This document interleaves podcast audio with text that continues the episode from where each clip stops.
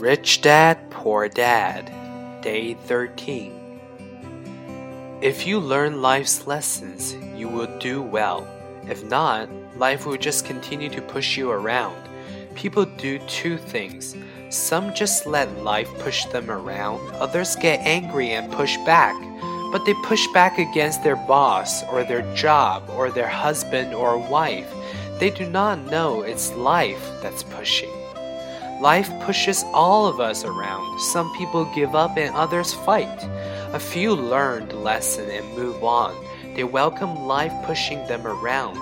To these few people, it means they need and want to learn something. They learn and move on.